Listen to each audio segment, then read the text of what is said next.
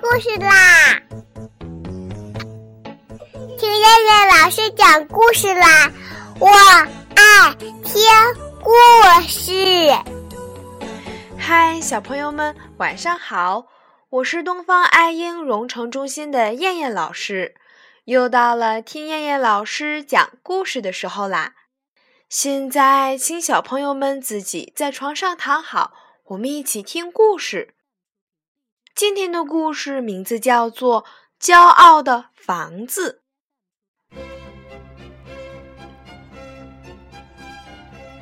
有一栋房子，骄傲地挺立在街道旁，它是那么美丽，来来往往的人总爱赞叹说：“哦，多么漂亮的房子呀！”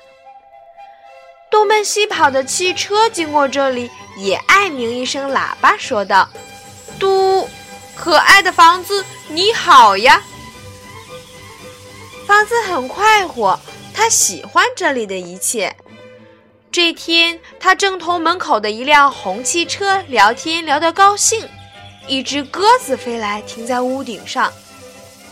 我造了一个漂亮的窝，鸽子骄傲地说：“窝是什么？”房子问：“傻瓜。”我就是我住的地方，就是我的家呀。那么，我该住在什么地方？哪儿是我的家？房子问道。鸽子同情地说：“房子是不能住房子的，你不会有家的。”为什么呀？可怜的房子瞪大眼睛问：“就因为你是房子呀。”你只能给别人做房子，哎，我真为你感到难过。鸽子拍拍翅膀说道：“再见，我得回窝里去了。”红汽车也说：“再见，我得回我的车房去了。”房子闷闷不乐地垂着头。突然，一阵歌声不知道是从谁的家里的录音机里飘了出来。我想有个家，一个不需要太宽敞的地方。唉，房子的心情糟透了。瞧，家是多么重要呀！连歌声也要找个家呢。在此之前，房子从来都没有想过这个问题。嗯，不行。我一定得为自己找一栋房子，找一个属于自己的家。房子的这个念头搅得他一刻也不得安宁。趁着半夜人们都睡着了，他把自己的身体从地上拔起来。房子走上大街，他看见一栋很高的楼房。嗯，这栋楼房不错，又高又大，做的房子正合适。房子站好了，他满怀希望地叫道：“高楼，你好，请你当我的房子好吗？”高楼说：“我的门是专门为人修的，这么小，这么矮，你进不来呀。”房子走呀，走出城，野外的房子比城市少多了。房子好不容易找到一个村庄。天哪！他倒抽了一口气，这儿的房子个头还不如自己大呢。他走呀走呀，走到了大山里面。这儿有一个大山洞，洞口好大好大。哈哈，这一下我找到自己的房子了。房子高高兴兴地往里走，突然一个可怕的声音吼道：“出去，出去！”怎么能随随便便住到我家里来呢？真不像话！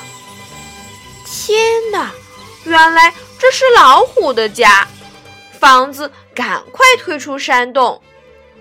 房子找了一晚上，走得又累又疲倦，一个适合自己住的地方也找不到。房子非常的伤心。嗯。我要是人就好了，人有房子住，我要是鸟就好了，鸟有自己的窝；我要是蜜蜂，也有一间小小的蜂房呀。可是，我是倒霉的房子，永远都没有自己的家。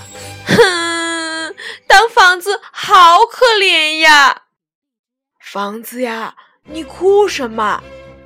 一棵苍老的大树问道：“我没有家，没有一座属于自己的房子。”大树哈哈大笑，说道：“谁说你没有家，没有房子呀？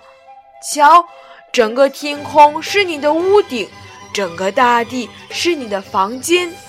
在你的家里，什么东西都应有尽有，上有太阳、月亮、星星。”下有城市、山水、森林，拥有这样的家，难道还不能让你快乐吗？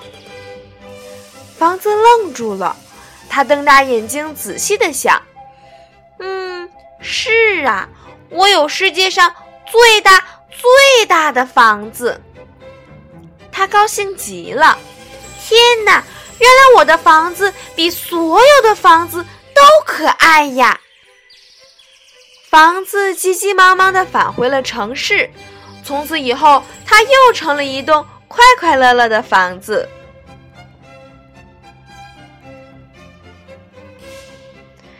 好了，小朋友们，我们今天晚上的故事就先讲到这啦，我们明天晚上再来一起听故事啦。现在闭上眼睛睡觉吧，小朋友们，晚安。